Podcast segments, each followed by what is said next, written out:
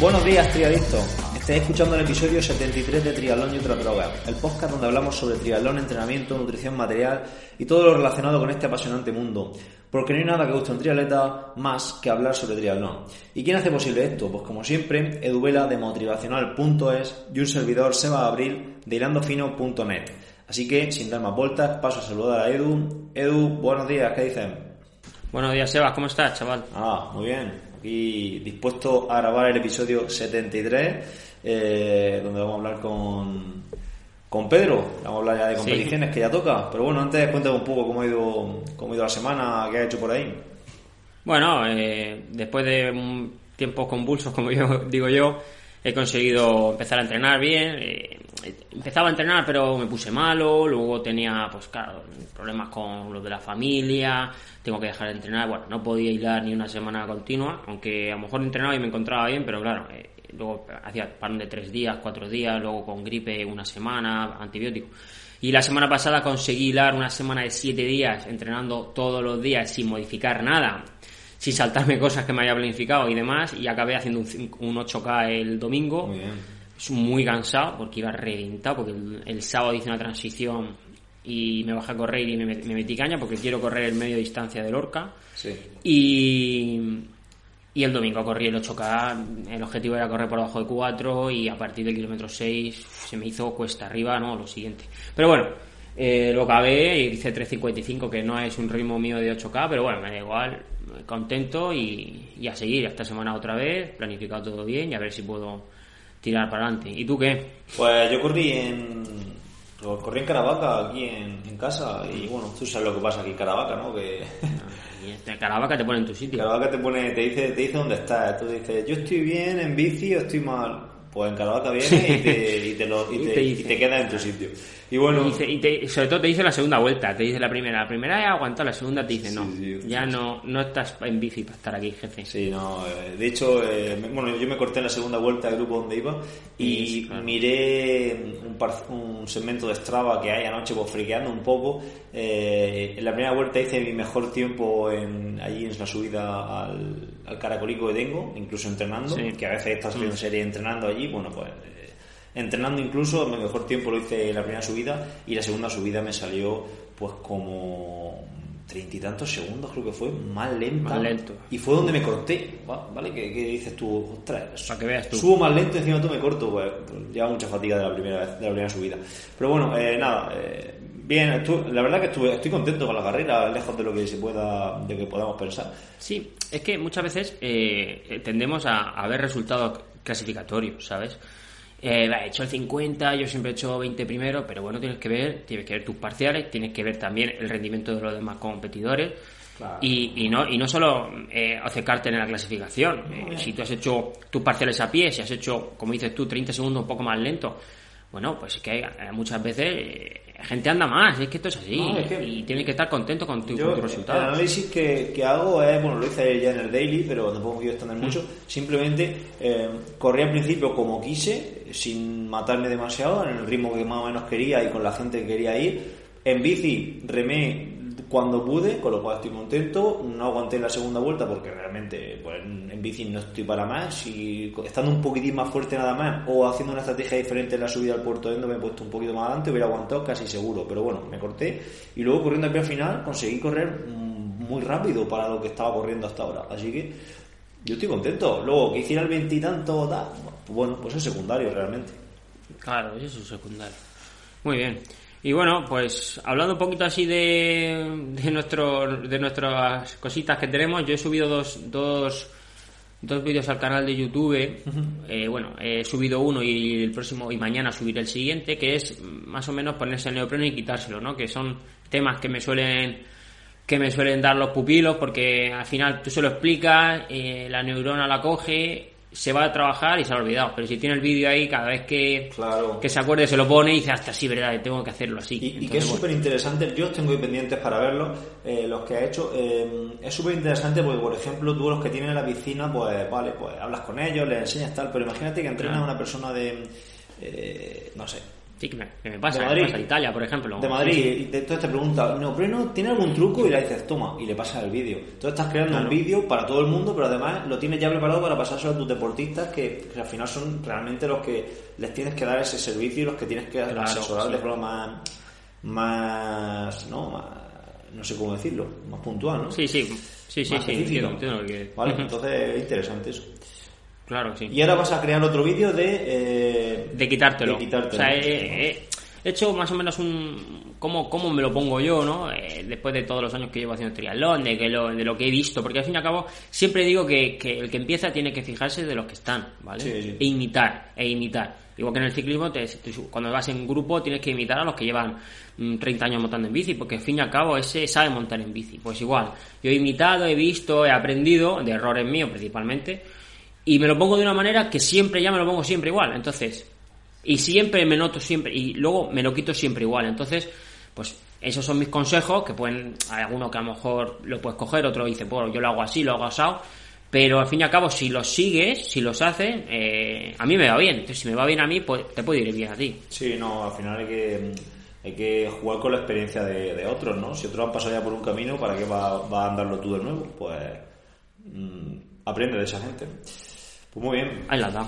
Pues nada, eh, yo el domingo pasado hice un directo para. Lo que pasa es que era un directo de mm, interno, ¿no? Para los suscriptores de, de mi plataforma de entrenamiento, de la academia. Y vino. Bueno, vino, no vino a ningún sitio. Entrevisté a. A Pedro de, del Go Bike, que ya lo tuvimos aquí también. Y bueno, no es que lo entrevistara tampoco, sino que los suscriptores me mandaron unas preguntas. eh, yo le hice a Pedro esas preguntas. Ellos estaban ahí en el chat de, de YouTube en, en directo preguntándole y la verdad que estuvo muy chulo, estuvo muy chulo porque Pedro sabe de, de todo el tema de biomecánica, que al final de- casi, hablamos casi todo de, de aerodinámica más que de más que de biomecánica, aunque también en una parte, ¿no? Eh, pero bueno, nos quedaron muchos temas en el tintero y posiblemente en el futuro hagamos, hagamos más cositas juntos para, para la plataforma y la verdad que, que salió un contenido bastante interesante y de, y bastante valor. Perfecto, pues, pues eso, eso es calidad de, de academia, ¿eh? que lo sepas. Ahí estamos. Muy bien, chaval. Bueno, ¿y hoy qué tenemos de menú para, para este episodio 73? Bueno, pues hoy, pues después de mucho tiempo de darle vacaciones casi indefinidas a Pedro, lo hemos, lo hemos retomado y hemos hecho pues un, un programa sobre, sobre las competiciones que hemos tenido a nivel, a nivel regional y también nacional y luego hemos hecho un pequeño debate de un post que, podcast, ah, de un post que pues, subió él a Facebook sobre la profesionalización de los clubes en el triatlón, ¿no? Y, y la verdad es que, que está bastante bien. Hemos hecho creo que 45 o 50 minutos de, de episodio y, bueno, pues siempre intentamos innovar y- y seguir mejorando. Pues sí, yo creo que ha salido un, un episodio muy chulo, sobre todo en esa parte final donde hablamos de, de los equipos. A mí esos, esos debates me, me encantan, me gusta dar mucho mi opinión. Y bueno, hoy damos tu- doy yo mi opinión, da Pedro la suya, das tú la tuya y emplazamos, que ya lo decimos también al final del episodio, a que nos deis la vuestra a través de, sobre todo de redes sociales, para crear un pequeño debate eh, pacífico sobre, sobre, sobre esos temas. Sobre esos temas. Sí, sí, pacífico, porque ya, ya lo he dicho, si es con lanzas tú no ganas. que, vamos a tranquilizar. Vale, perfecto, venga, pues Muy bien. vamos a dejaros con la entrevista. Venga.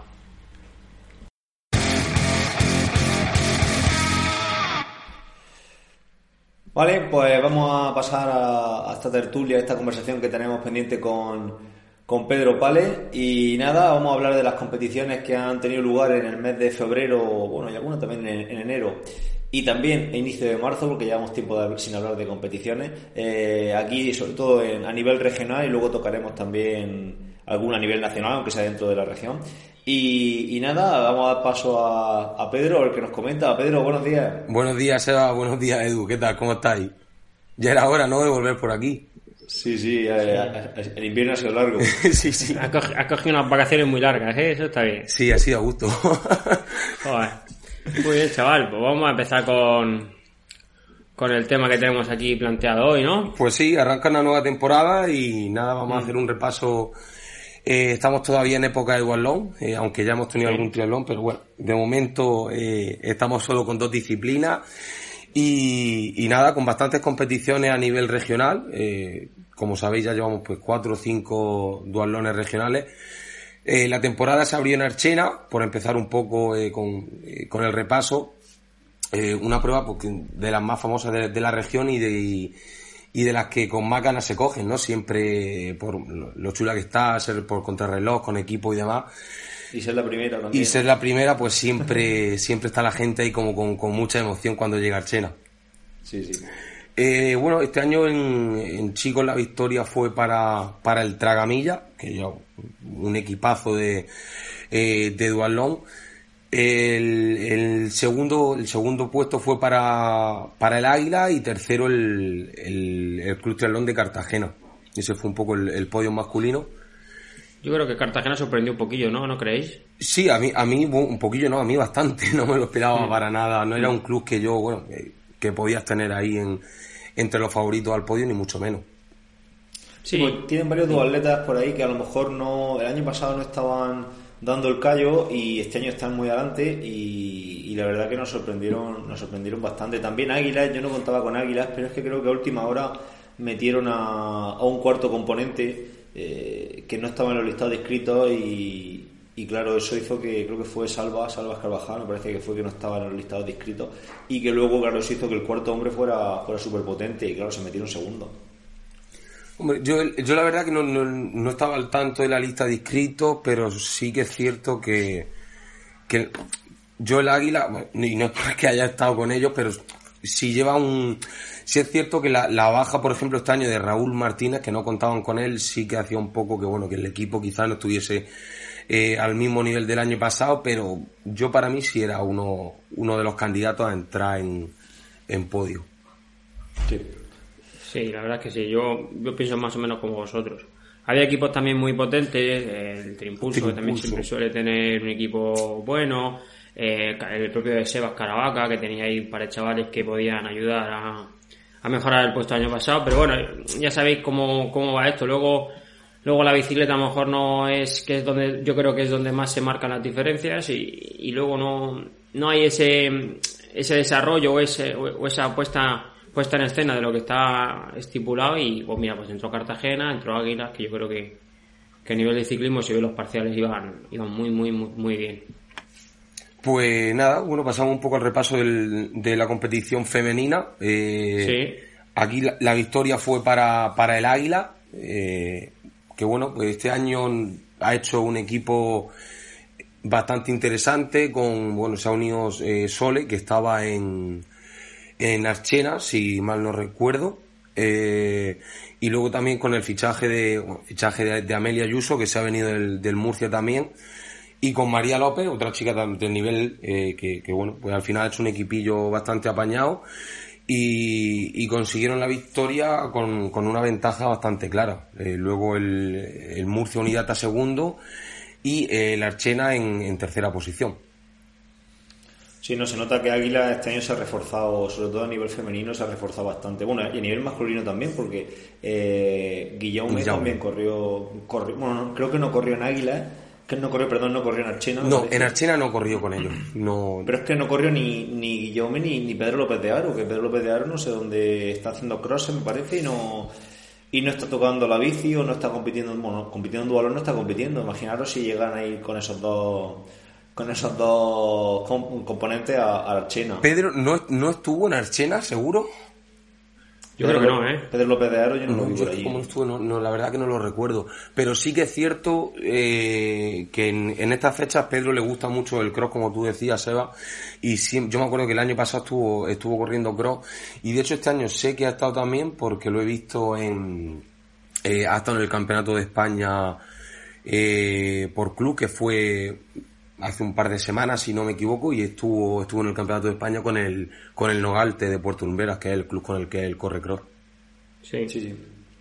Sí, pero, pero Dualo no está haciendo, no está haciendo porque yo estoy yendo a todo y no, no ha hecho ni uno todavía. De hecho, a mí me sorprende. No, individual vale, no. Bueno. El año pasado ganó la liga, si no me equivoco, eh, pero este año no, no se le ha visto. Muy bien. Vale, pues Venga, pasamos pues. al siguiente individual, al duelón de Calasparra, duelón sí, de mi pueblo. El Calasparra vería la, la, primera competición individual de la temporada. Y, y bueno, aquí el, el podio, el podio, feme, el podio masculino eh, ganó Rafael López Hermosilla del Mandarache, que yo me vaya a perdonar, pero no lo conozco. Segundo clasificado Ángel Moratalla y eh, tercer clasificado eh, Marco Alcaraz. Yo la verdad que ahí me pierdo un poco, no, no conozco a ninguno de estos tres eh, chicos, pues Ángel Moratalla es veterano, no es tan chico ya. Ángel, Moratalla corre con corre con Ellín, no sé si es este hombre de Ellín, yo corrí con él en, en, el año pasado corrí con él en Torrevieja eh, y este año, bueno, sabía que era un, cuando vi en el lista de sabía que era una persona que bueno, era un dualeta potente, pero claro, hasta el punto de, de hacer segundo eh, no lo sabía. Y el primero, sinceramente, el primero yo tampoco lo conocía, ¿vale? A Marco Alcaraz sí, eh, pero al primero no lo conocía. Y la verdad que fue algo sorprendente como, cómo, se, cómo fue aquel dual, porque hacía, yo corrí, hacía bastante viento en bici y la verdad que se escaparon por delante y ya no hubo forma de pillarlo, nosotros por detrás en grupo. Y se jugaron, se jugaron ellos los billetes en la última guerra a pie. Sí, la verdad que se, se ve en, la clasificación los parciales los parciales a pie se nota se nota que se jugaron ellos delante la prueba. Sí, sí. Y bueno, ¿y en, y en Fémina? Pues en, Fémina eh, la victoria fue para, para Cristina Moreno eh, del Trimpulso, eh, una chavala que, que este año pues está apareciendo, está apareciendo ahí delante en, los dualones. De hecho, fue su, su primera victoria en, la primera victoria que ya conseguía en un dualón fue en Calaparra. Segunda clasificada Soledad, Soledad Martínez del Águila. Y tercera Miriam Álvarez. Eh, este año tres chicas habituales en el, en el podio. Y, y, eso fue un poquito la clasificación, la clasificación femenina. Sí, destacar un poco que ha vuelto Miriam, ¿no? que llevaba tiempo tiempo sin competir a nivel, por lo menos regional, que hace mucho yo no la veía. Y bueno, y hablar de Cristina, pues sí, ha dado un salto de calidad muy bueno, sobre todo a pie. Y, bueno, y Sole, pues está, es la dualeta por excelencia en la región, ¿no? Digamos. Sí, eh, sí, Cristina, la verdad que, que ha dado un salto y, se nota en, en. Se ha metido este año en el podio y salvo un par de pruebas que creo que no ha estado, bueno, de hecho este, este pasado fin de semana ahora hablaremos, fue campeona regional en, en Caravaca. Eh, Sole también, muchísima calidad. Y Miriam también destacable lo que tú comentabas, Edu, que el, año pasado creo que ella no compitió. Eh, ya llevaba tiempo. Yo la conocí el año pasado, que no la conocía precisamente por eso, porque había estado un tiempo desaparecida. Y este año ha vuelto y, vuelve a la guerra.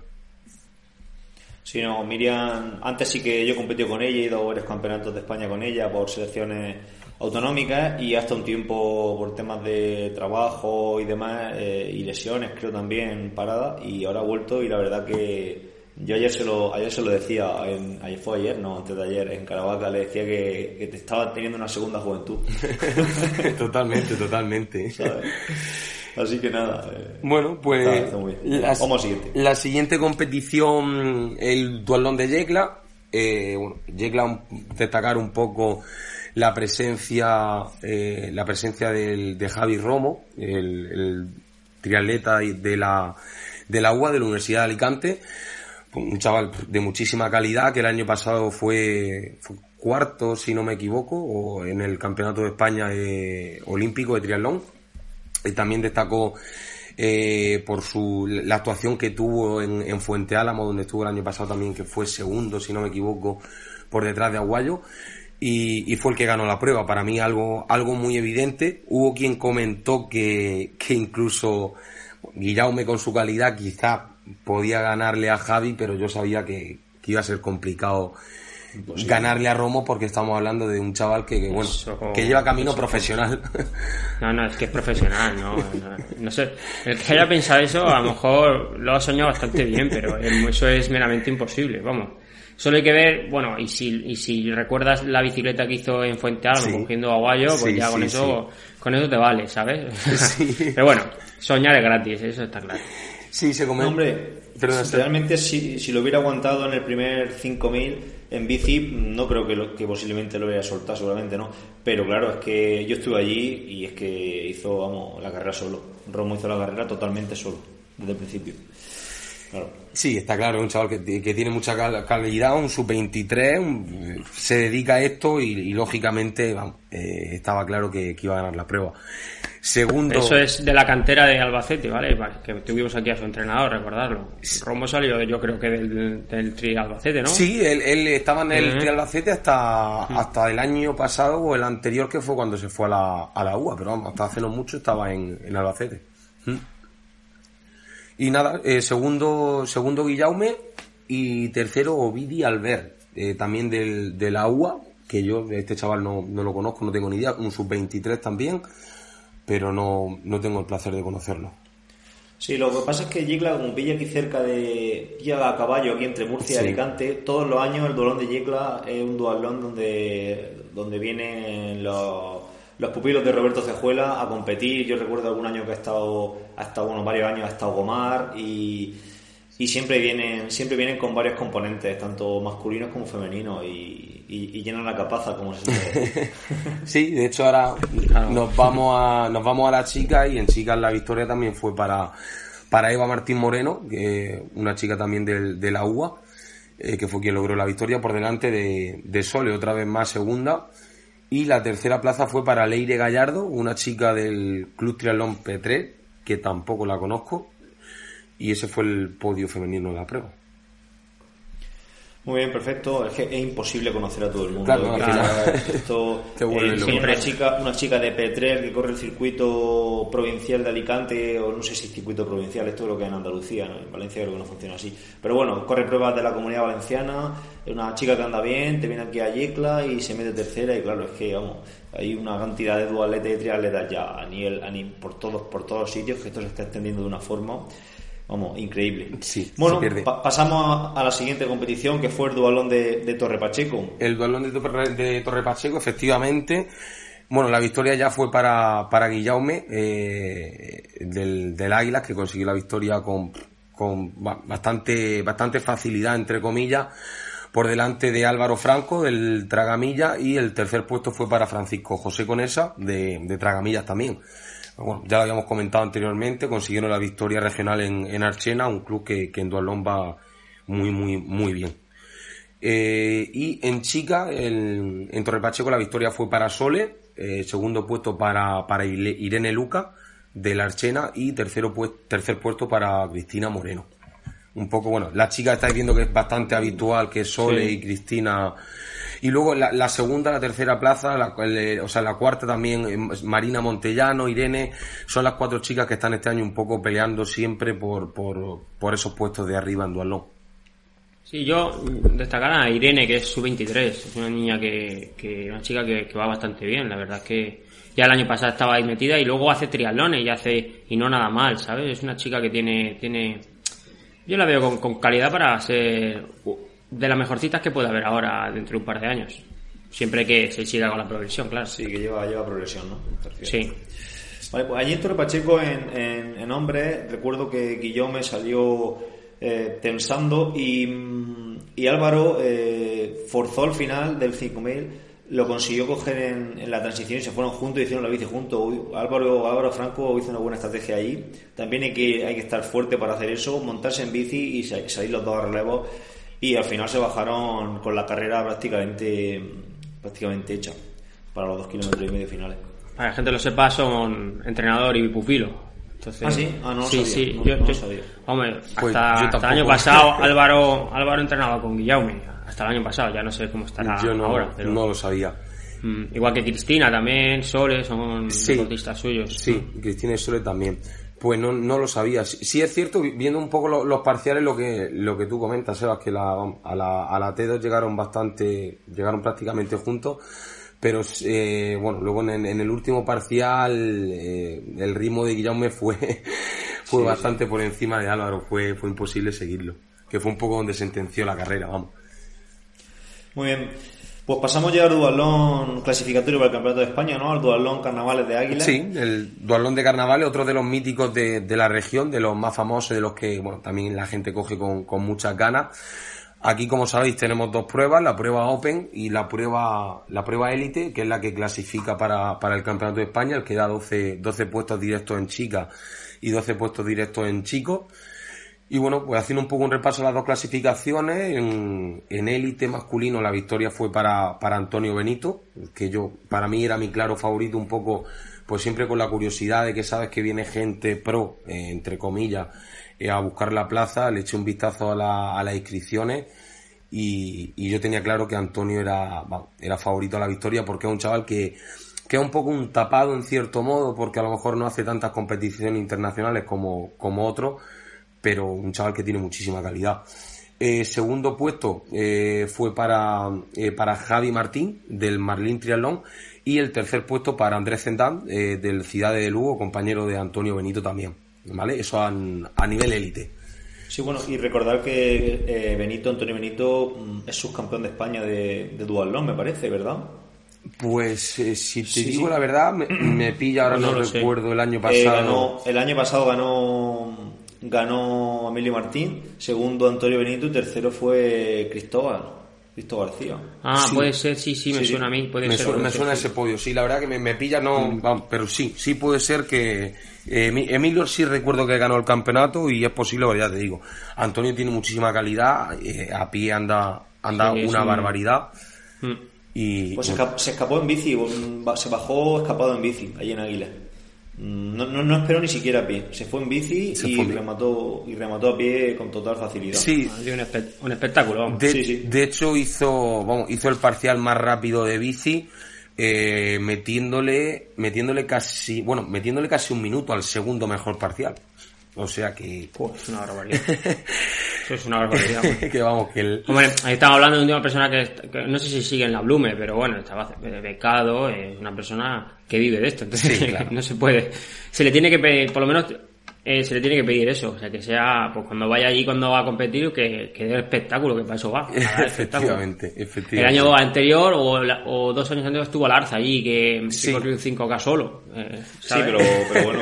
ya, bueno, no, pero que va esa gente, me refiero a que va esa gente y lo que tienes que esperar es que dé un espectáculo comparado con los demás. Es que sí, de todas formas, yo creo que en este caso, yo creo que no es comparable Alarza con, con Antonio Benito. Antonio Benito, bueno, con todo mi respeto, no, no, no se puede comparar con, con Alarza. Eh, lo que pasa es que yo creo que allí en la bici pues también estaba Zendán en el grupo y quizá hicieron alguna estrategia de equipo, porque en el grupo de atrás también venía gente muy potente y estoy seguro que si se hubiera entendido eh, Benito no se va. Lo que pasa es que claro, a esos niveles uno ataca, está fuerte y los de detrás no se entienden y se va y está Zendán ahí que con posibilidades de ganar, que no pasa el relevo, que estoy hablando sin saber porque no vi la carrera élite. Y claro, al final se va.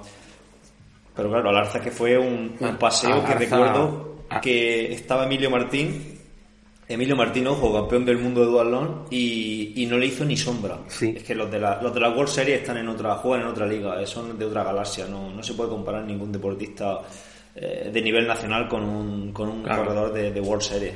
Es que claro, Eso es lo que se comentaba el año pasado, que fíjate que, que bueno, venía el campeón del mundo de duatlón y sin embargo Alarza, bueno, fue espectacular la facilidad con la que ganó sobre, sobre Emilio, que es un tío bueno, que es campeón del mundo y, y que tiene una clase también, eh, lo ha demostrado a lo largo de los años con, con los títulos y con, con, todo lo que le precede.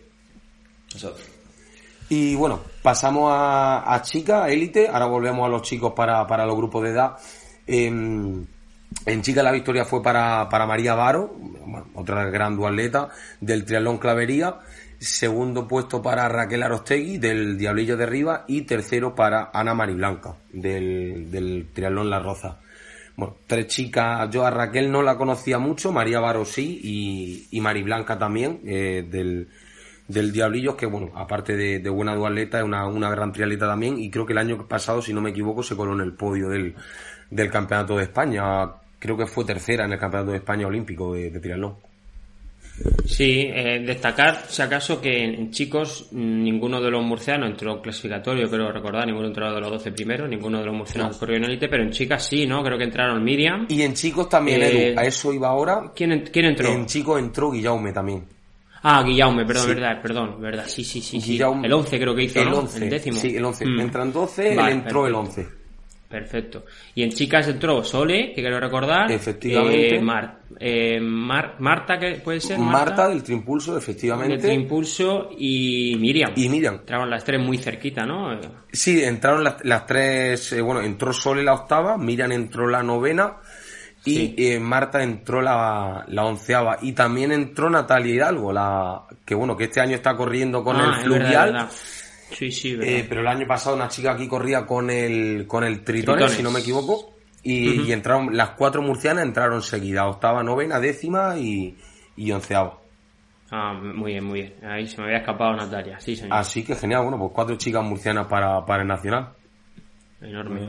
Iremos a verla. Y luego, bueno, destacar también lo que tú comentabas antes, eh, Irene, Irene Luca, que, Mm. bueno, que hizo la, la decimoquinta, que bueno, teniendo en cuenta que era pues su primera competición élite, que era una chica eh, Uf, está muy sub-23 y, y que, Mm. bueno, que es una chica que no es pura de duatlón, sino que también hace triatlón, pues hizo una, una gran carrera también, eh, que merece la pena destacar.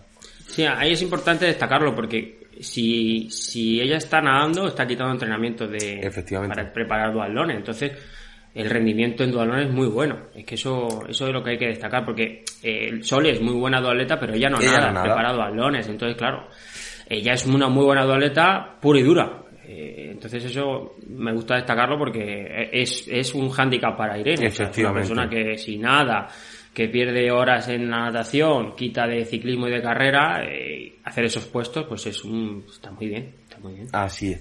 Está claro. Y nada, bueno, en, en- bueno, en el Open la victoria fue en chicos para, para Arturo, Arturo Luca, ¿vale? Que, Bueno, que hizo una escapada, una escapada en, en bici y, y corrió prácticamente, si no me equivoco, solo. Eh, yo me acuerdo que, que yo fui con él para Murcia y, y comentaba que, bueno, este año está un poco más centrado con el tema de la bici, es- supuestamente no está corriendo tanto a pie, pero sin embargo, bueno, de- demostró que tiene, que tiene muchísima calidad también en, en, en duatlón y, y se hizo con la victoria con, bueno, con bastante facilidad.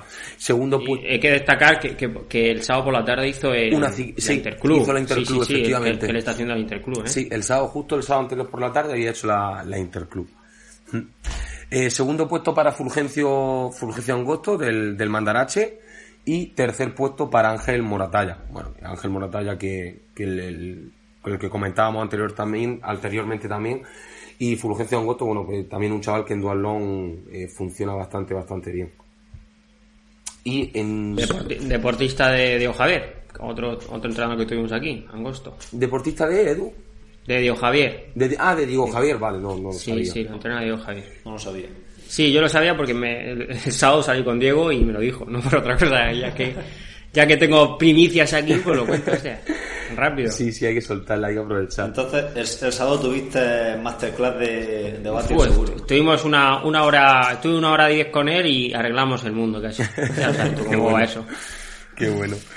Y bueno, en chicas la, la victoria fue para, para Sonia Gómez Heredia, el segundo puesto para Belén González y tercer puesto para Cristina Mayor en, categoría femenina en Águila. Y nada, pues un poquito, pues ese fue el resumen de, de Águila y nos quedaría la última prueba regional que, ha sido Caravaca este, mismo fin de semana. Eh, también campeonato regional, aparte de puntuar para lo que es la liga, pues era el campeonato regional de, de Duatlón.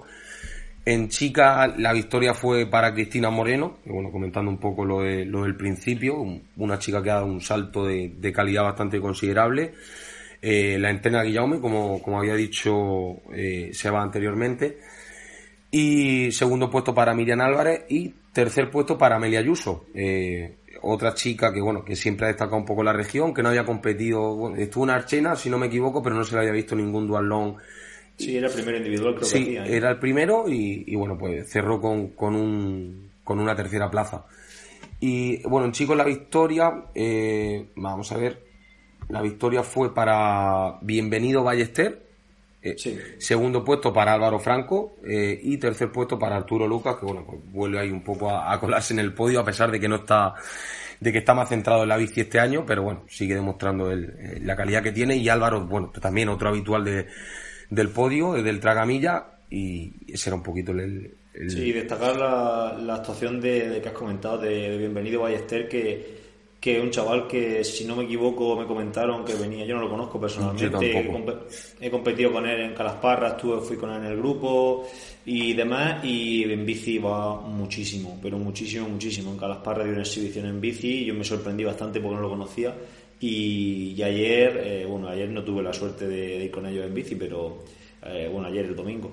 Pero va mucho en bici y la verdad que me alegro que hubiera ganado un sub-23 que está empezando ahora con el Duatlón porque antes no había estado en este mundillo y, y la verdad que, que muy bien. Sí, eso estoy viendo. Yo, la verdad que no, no lo conocía y, y, eso estoy viendo que es sub-23 y bueno, pues, pues, pues genial que, que, un chaval joven llegue dando guerra, ¿no? Siempre, siempre motiva y, y bueno, eh, alegra un poco todas estas competiciones el hecho de que, de que al final haya más gente que es competitiva, que lleguen nuevos nombres y, que mueva un poco el, el mundillo, está claro.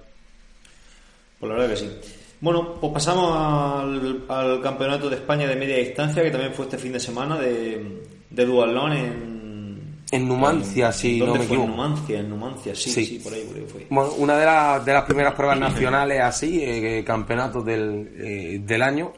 Eh, en chicos la victoria, bueno, saben que ha habido mucha polémica con el tema de, de Gustavo Rodríguez, porque hasta última hora eh, parece que no tenía dorsal, eh, pues siempre, ya, ya, se ha comentado en otras ocasiones un poco el tema de los criterios de la FETRI para este tipo de pruebas. Gustavo que venía a ser de, venía a ser campeón de España de, pues, de media distancia y, y, de larga distancia y que se encontraba sin, eh, sin dorsal a última hora. Y al final pues acabó ganando la prueba como era de esperar. Eh, creo que prácticamente de los cuatro al último años creo que, que, es la tercera vez que gana el campeonato. Segundo puesto para, para Ceco Doy, que a mí me sorprendió verlo en, en, en este tipo de, de, pruebas. Él había comentado incluso en, en Instagram después que, que, era la primera vez que hacía algo así. Y tercer puesto para Pello Osoro, eh, un vasco también que, que un, un, poco desconocido, un poco tapado, pero un chaval también que, que tiene mucha, mucha calidad y que lo demostró y se coló tercero en el podio. Sí, bueno, aquí el morbo era un poco ver si Feco Doy podría plantarle cara ¿no? a, a Gustavo. A Gustavo, pero bueno, eh, vi el vídeo de Triathlon Channel, eh, lo vi ayer creo que fue, y bueno, eh, los, pasaba como aviones en bici, ¿verdad? Era una cosa, era insultante prácticamente.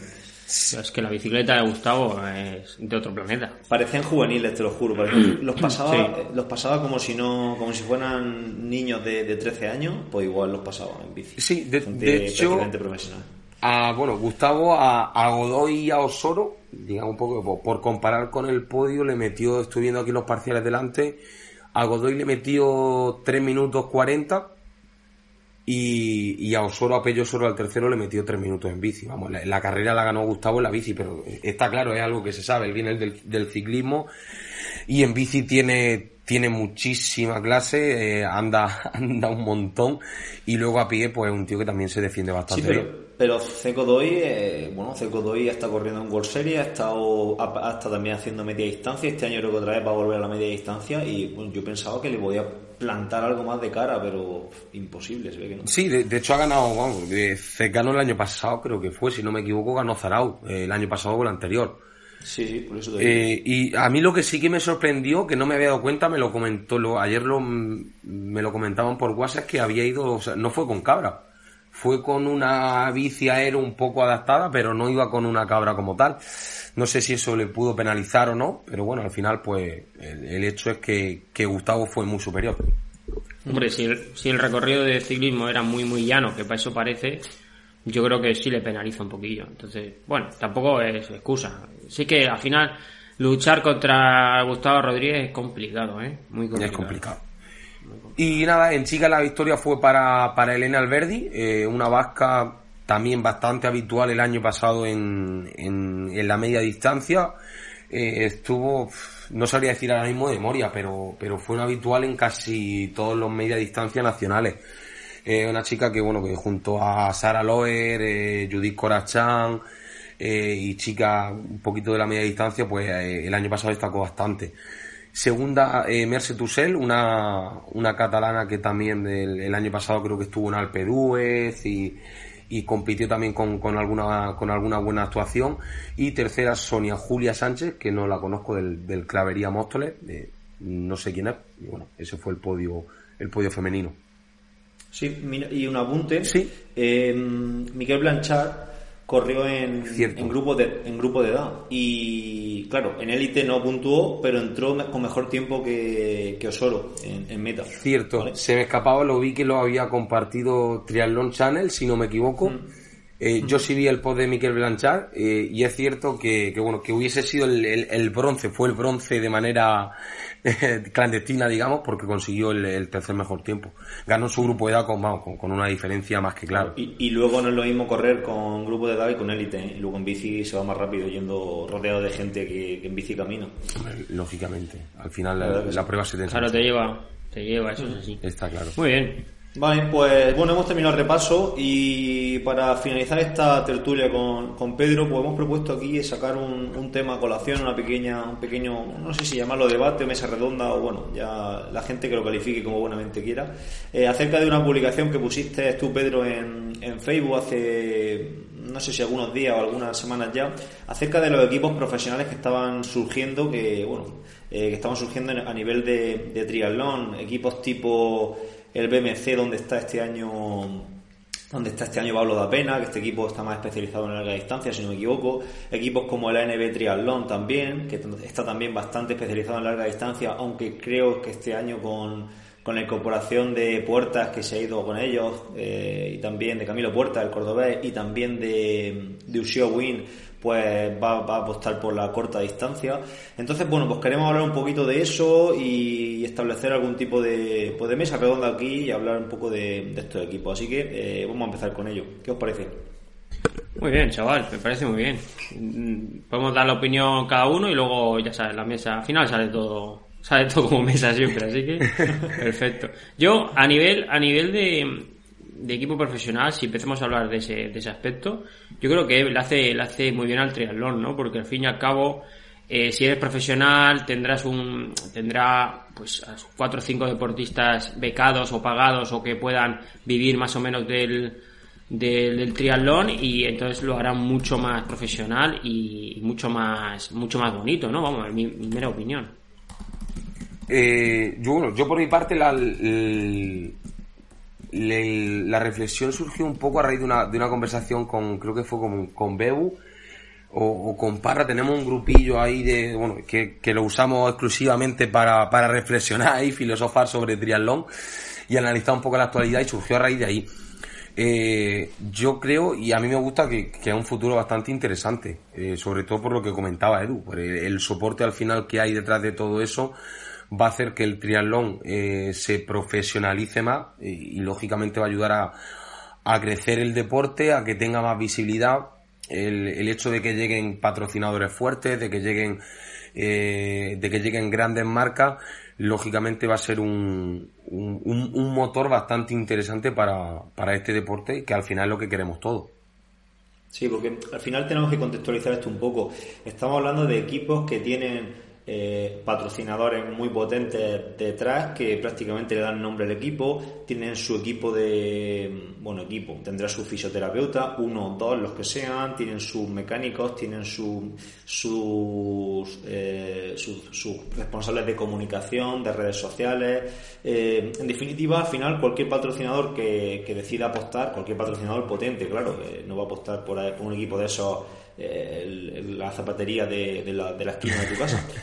claro. Entonces, eh, cualquier patrocinador potente, como por ejemplo BMC, como por ejemplo eh, Enerbit, creo que es otro de los patrocinadores, bueno, que apueste por ellos, pues al final va a tener una difusión hecha por, por profesionales y, por, y, que va, y va todo encaminado a que pues, a darle visibilidad a esos, a esos sponsors. Entonces, al final, claro, pues son equipos que, que los sponsors se ven muy se ven muy reflejados y tienen muchísima repercusión a nivel de, pues, de deportistas, que es lo que ellos quieren. Efectivamente. A mí, bueno, yo puse como ejemplo y me gusta muchísimo. Eh, hay gente que salió un poco al debate, como que, bueno, que, no estaba muy de acuerdo, pero a mí me gusta un montón el, el, ejemplo de, de la NBA aquí a nivel nacional, que es un poco el, el primer equipo que yo veo que, que, ha intentado o que está intentando montar una estructura profesionalizada como tal.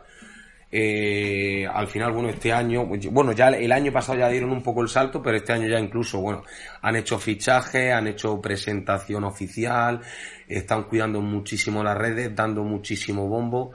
Tienen un patrocinador muy fuerte detrás como es Orbea, eh, que le ha dado, bueno, los chicos tienen, van todos con su, con su Orcaero, eh, con su, eh, con la, con la Ordu también, en Cabra, porque como decía, un equipo que aunque este año sí que ha fichado un poco más de corta, el año pasado estaba muy centrada a la, a la larga y nació un poco con esa pretensión, de hecho, el año pasado.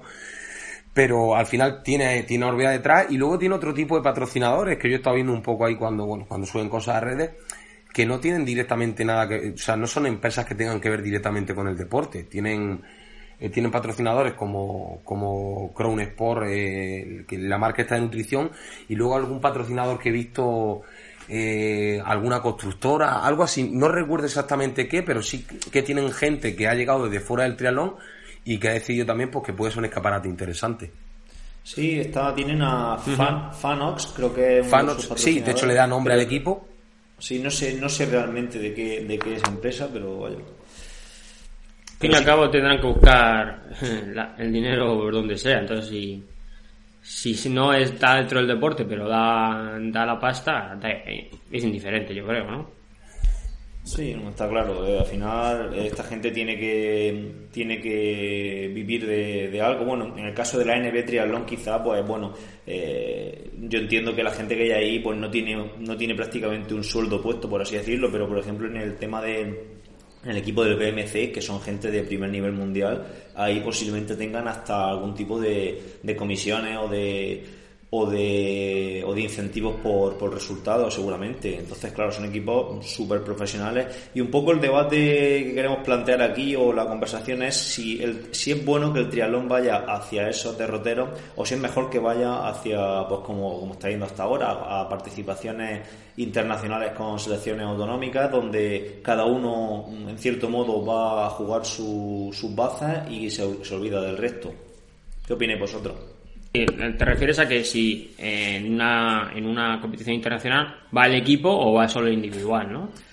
Exacto, un poco, eh, porque es que yo, yo veo estos equipos, bueno, si son de larga distancia es un poco diferente, pero por ejemplo en corta, eh, hacer equipos de profesionales con estructuras profesionales, como por ejemplo son los equipos de ciclismo, porque al final los equipos de ciclismo funcionan un poco así. Tienen una estructura, por ejemplo, la estructura de Eusebio Unzué del Movistar, pues esa estructura viene desde Reynolds, desde los años 80, viene siendo la misma estructura que pasó por, por, por Reynolds, luego pasó por siendo Banesto, luego Ibanesto, luego, eh, si no me equivoco, Islas Baleares, bueno, hasta Movistar de hoy día, ¿no? Y es la misma estructura que la, la conforman las mismas personas, básicamente. Y bueno, eh, pues en triatlón encontrar algo parecido con un circuito como proponía, como se habló en el debate que estableció Pedro por redes sociales, un circuito profesional a nivel nacional o incluso a nivel internacional, donde los equipos vayan a ir, donde los equipos eh, no vayan a participar de forma individual, sino, eh, hay una clasificación individual, evidentemente, pero que al final lo que se prima es el conjunto y ellas deportistas que vayan a, a utilizar una estrategia para el equipo, no para ellos de forma individual. Pues ese tipo de cosas, ¿qué opináis al respecto? Eh, a ver, yo, es que es lo que comentábamos antes de manera previa. Eh, esto es un debate que tiene eh, mil puertas por, la, por las que salir. es algo muy amplio, algo donde se pueden postular muchísimas opciones, pero yo mi, planteamiento es que a mí sí que me gustaría, a mí personalmente, si me preguntan, sí que me gustaría ver una estructura similar al ciclismo, ¿no? Por decirlo de algún modo. Al final, es un deporte, el ciclismo al final es un deporte que, es un deporte donde hay equipos, pero al final eh, hay una individualidad, y es lo que decía yo antes. El Tour lo gana Froome y, aquí, bueno, todos recordamos a Miguel Indurain y recordamos a Armstrong, aunque no sea el mejor ejemplo, eh, de manera individual. A mí sí me gustaría ver una estructura profesional eh, y, por ejemplo, extrapolando el sistema que hay en Francia de Grand Prix, donde los equipos nacionales pues corren a lo largo del año, no sé si son 6, 7, 8 pruebas en todo el territorio francés, se crea una liga y hay unos equipos que seguramente vayan con su estrategia, pero bueno, sigue siendo un deporte individual donde gana el primero que cruza la línea de meta y levanta la banda. Y a mí sí que me molaría ver un circuito así a nivel internacional o a nivel europeo donde equipos profesionalizados pudieran hacer una una liga con diferentes pruebas o incluso campeonatos. El campeonato, eh, igual que tenemos aquí la Liga de Clubes Nacional, que es una prueba, pues un campeonato de Europa por clubes o, algo así, que de hecho creo que el campeonato de Europa por clubes ya está. Eh, el, Fluvial ha estado algún año y hemos tenido equipos nacionales eh, algún año. Sí, lo que pasa es que Aquí hay, se nota que es un deporte joven, el ciclismo tiene más de 100 años de historia y el triatlón no, entonces claro, falta todavía porque vaya evolucionando. Pero al final eh, es lo que tú has comentado. Vemos a Noya que está en España con el fluvial, en, corre con el Bahrein también a nivel de larga distancia y luego se va y corre en Francia con el Stratuville, este me parece que es, ¿no? Eh, a ver, yo no me imagino a Valverde corriendo eh, cada, en cada país con un nombre. Siempre corre con el, con el Movistar. Entonces, claro, aquí hay unos pasos que hay que seguir si, que, si el triatlón quiere seguir a los pasos del ciclismo. Y un poco aquí lo que a mí me molaría mucho, porque nosotros si vemos una etapa de montaña, por ejemplo, del Tour de Francia, al final hay una estrategia de equipo y corredores con diferentes características pues van entrando en juego en la etapa en función de, pues, de sus características. Al principio para controlar van tirando los rodadores, los que más ruedan, luego cuando llegan los primeros puertos pues los rodadores se van, se van fuera y entran los del segundo nivel y al final quedan los más fuertes para ayudar al líder para que gane o para que, bueno, la estrategia que buenamente que buenamente tenga el equipo en esa, en esa carrera.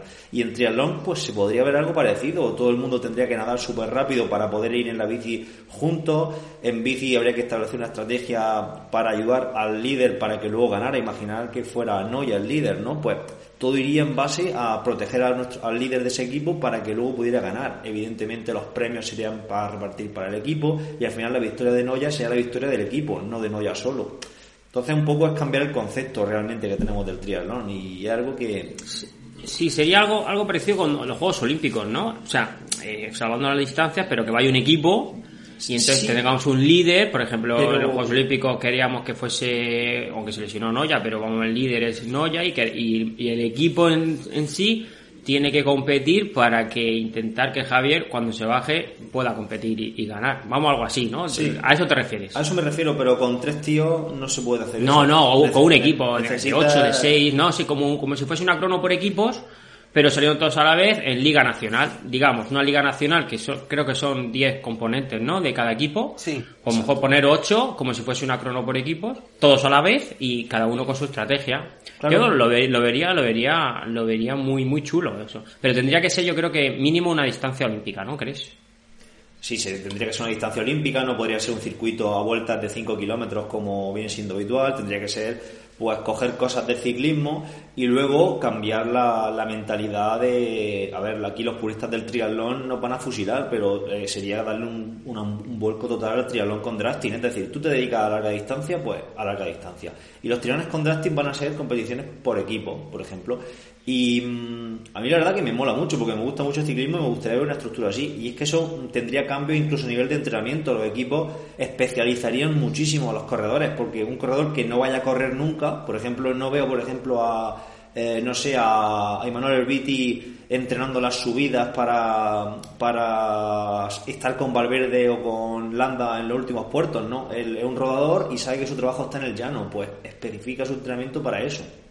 Entonces, poco sería darle un vuelco a todo, tanto a nivel de entrenamiento como a nivel de equipos, como a nivel de, estrategia y todo. Yo, a mí, a mí sí que me gusta la idea, pero yo quizá ahí en lo de... ahí sea un poco, aunque no soy de los más puristas, pero sí un poco purista en el sentido que yo, yo tampoco, sí que no veo esa especialización excesiva. Al final, en lo que está claro que, que sí tiene que haber esa estructura bajo mi punto de vista, pero yo creo que no se tiene que perder esa esencia de que al final el triatlón es un deporte individual y tiene que seguir manteniendo esa esencia de que todo el mundo, o sea, de que todos los corredores sean triatletas y sean especialistas o al menos intenten serlo, simple, aunque luego está claro que uno destaca más en una disciplina que en otra, pero yo sí creo que, que, que debemos dominar las tres distancias. Vamos, cuando hablamos de, un corredor y más profesional, sí que debe dominar, o sea, las tres disciplinas. Aunque bueno, tenga esa estructura y luego surjan estrategias o, o, puedan surgir líderes o favoritos, pero yo, yo sí creo que... Sí, yo creo que sería una, al final, eso es una consecuencia, es una consecuencia de que haya dinero. Si tú creas un circuito mundial con 15 equipos, eh, donde hay un, muchísimo dinero económico, mucho, muchísimo potencial económico a nivel de, de tanto premios metálicos ahí como de patrocinadores que van entrando en esos equipos y demás, al final la especialización va a ser una consecuencia. Los equipos van a querer ganar y van a hacer todo lo que esté en su mano para ganar. Entonces van a tener gente en bici que sea muy potente, bueno, en función también de la reglamentación que tuviera. Vamos, estamos hablando aquí de un caso hipotético que a lo mejor ni sucede, pero bueno, por soñar y por, Y por comentar cosas que no quede, ¿no? Entonces, yo pienso que eso es una consecuencia realmente eh, de, de, esa, de, esa, de esa reglamentación y de esa forma de, de llevarlo hipotética. Sí, eh, lo que está claro, yo un, poco como para, para cerrar el debate, es que lo, lo que tú decías al principio, el triatlón es un deporte joven, pero nos guste más o nos guste menos, tiene que evolucionar, eh, tienen que ir surgiendo nuevos formatos, al final si queremos hacerlo un deporte atractivo. Y una cosa que yo comentaba, eh, si queremos que esto crezca, que evolucione, que se profesionalice, eh, tiene que ser un deporte atractivo para la gente y atractivo televisivamente. Porque al final eh, si no va a los medios y no va a la televisión, eh, digamos que está un poco fuera. Y esto lo estamos viendo en, por ejemplo, el formato de la Super League, que nació el año pasado y es una auténtica pasada, aparte de que es el circuito que más pasta da, porque, bueno, eh, Luis creo que se llevó en la última carrera por ganar la carrera y ganar la Super League este año algo de 130 o 140 mil euros, que bueno, no es lo que gana un futbolista, pero es un dinero que ya lo quisiera yo para mí. Y lo que está claro. A nivel de triatlón es, un premio muy, muy potente. Que al final hay que buscar nuevos formatos, formatos atractivos, formatos que puedan, eh, bueno, enganchar un poquillo a la gente, que sean. Lo que yo decía siempre, el Ironman está muy guay, pero nadie se traga mm, cuatro horas de bici que son, o cinco que son los 180 kilómetros de un Ironman.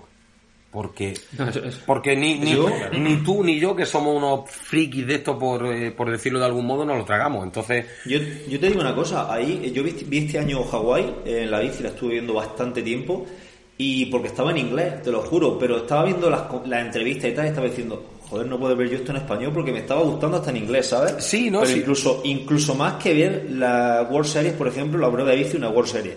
Porque es que la, la prueba de bici de una World Series, por ejemplo, es que es infumable, es que es un pelotón todo el rato dando vueltas y ya está. Y el comentarista ahí comentando y pues si tiene la suerte de que va Jaime Menéndez o alguno a comentar, pues bien, pues te traga algo bueno. Pero si no, mm, ve al comentarista y dice decir cosas y ya está. Y te aburre. Yo me aburro realmente. Claro, pero la hora hay, el problema es el comentarista, porque o sea, la estructura que hay, la estructura televisiva de cobertura que hay para Hawái, o sea, son gente que lleva 30 años en el triatlón, gente súper preparada y que, que, te puede dar una cantidad de datos y, y generar una cantidad de debate y de información brutal. Entonces eso hace muy atractiva la retransmisión.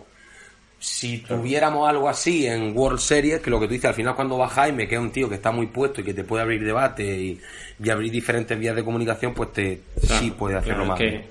Pero bueno. Tiene razón, ahí yo estoy con Pedro. El, el comentarista hace muchísimo. ¿Lo hace más ameno o, más infumable? sí, sí. Al final es un poco que se quede como yo creo que un poco la, digamos, las reflexiones que, bueno, que tenemos que, que ser menos puristas, abrirnos a nuevos debates, a nuevos, a, nuevos formatos y a nuevas posibilidades, siempre pues con, con eso, con la intención de que esto crezca, que llegue a más gente y, y que cada vez sea un deporte más atractivo. Muy bien, pues yo creo que, que hemos dado nuestra nuestra visión de este tema y ha quedado bastante bien. Si alguien quiere quiere comentarlo o lo que sea, sabe que siempre estamos abiertos a nivel de red social o, o por correo o por donde queráis, ¿vale? Sí, pues luego cuando subamos el post de Facebook también podemos comentarlo, mencionamos a Pedro, hacemos mención a su post que hizo y y oye, si quiere comentar o que alguien quiere que establezcamos un pequeño debate O, o, gran debate ahí con, con cuchillos y con, y con lanzas. Como pues siempre pasa, ¿no? Sí, que eso estamos muy acostumbrados, vamos, aquí en la región siempre surge algún post de eso donde entramos todos a, machete ahí. Sí, sí. Si, es, si, es, con lanza, el Seba no gana, no ves que vive en el monte ahí, ahí se hace, se hace un arco él y cualquier cosa, ahí cogió cogió, no sé, flores o no sé qué para comer. Está muy loco. espárragos, espárragos, perdón. No, espárragos, para comer. Es que no, no fue al Mercadona y tuve que comprar espárragos allí. Clase de supervivencia. Pues nada, lo dicho, que yo, yo encantado. Si la gente quiere entrar al debate y abrir, que siempre es bueno escuchar, eh, ver puntos de vista, escuchar opiniones y, y estas cosas siempre enriquecen.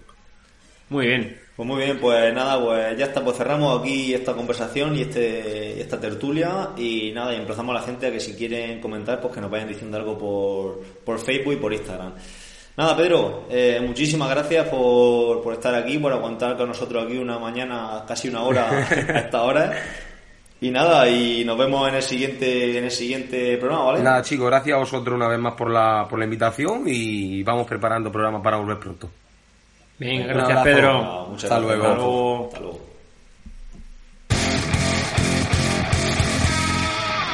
Bueno, pues ha estado bastante bien la entrevista. Yo creo que, que lo emplazamos para lo que has dicho tú, Sebas, al principio, que si alguien quiere debatir eh, a nivel de red social, pues ningún problema, echamos ahí un ratillo. Y, y dentro de, yo no sé, otro mesecito tendremos aquí a Pedro para hablar de las siguientes competiciones, que yo creo que ya entraremos en, en modo algún triatlón habrá caído y, y podremos hablar sobre él. Claro, ya en marzo tendremos, bueno, triatlón, no lo sé. Sí, creo que estaba Málaga, puede ser, media distancia de Málaga. Habrá por ahí algo, seguro habrá también alguna competición más, suena a mí. alguna competición nacional más y bueno, tendremos también más contenido a nivel nacional para poder hablar, eh, para poder hablar de ello. Así que, Correcto. pues nada, pues yo creo que ha estado bien y, y poco más, ¿no, Edu?